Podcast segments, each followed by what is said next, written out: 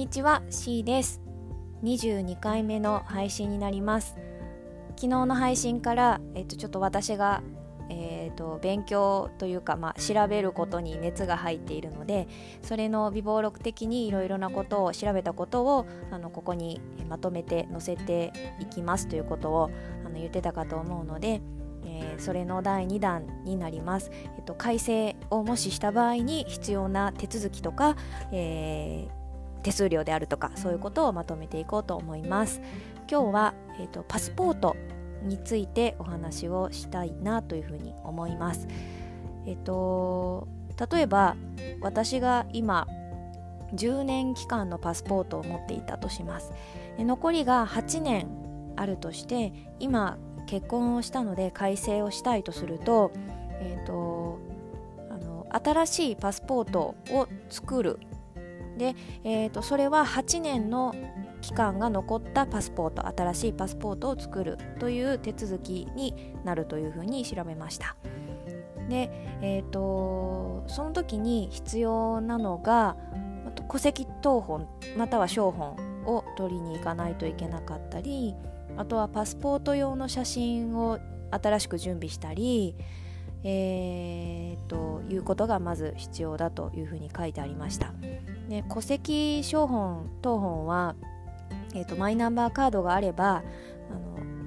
以前よりはあの簡単に便利に取ることができるようになったので、うんとそこまであまり負担には感じないかなというふうに思います。パスポート用の写真もあのスピード写真っていうんですかねあのカーテンの中に入って撮るやつあれでよければあのすぐに準備することはできると思いますがそこにもまあプラス、えーと、2つで1000円ぐらいですかねそれぐらいの予算がかかるかなというふうに思います。それから手続きをした時に、えー、必要な手数料というのが6000円というふうに載っていました。であとはえーと、申請をするのにもあの平日の窓口が開いてる時に行かないといけないっていうことはあの昨日の運転免許証と一緒かなというふうに思いますので確か土日にもあの日が定まってたかと思うんですけど土日のあの開館もあったのあの申請の時だけだったかな。なんかあの取りに行くの平日じゃないといけなかったかなと思うんですけど、まあ、そういったあのところからやっぱりこれも有給を取ったりとか何かしら仕事の面で都合をつけていかなければいけなかったりとかするなというふうに思いました。でそれからあのこれも調べてみてあそうだったんだって思ったんですけど令和3年の4月もう今年の4月から旧姓を併記するというあの条件要件というのがあの緩和されてどんな理由が、うん、あったとしてもこれまではまあすごく限定的な理由でそういうことが許されてたみたいなんですけど、まあ、職業とか性別とかそういうことにかかわらず旧姓のあの確認が取れれば併記をすることができるようになったそうです。例えばあの結婚したり養子縁組だったりして戸籍上の姓が変更した場合であるとか旧姓の併記を希望する場合なんかにこの手続きをしてくださいというふうに書いてあるんですけれども。はい。でえっ、とすいません。ちょっとなんか確認をしてたら止まっちゃいました。えっ、と旧姓を併記する場合に、まあ、パスポートなので、えっと、英語での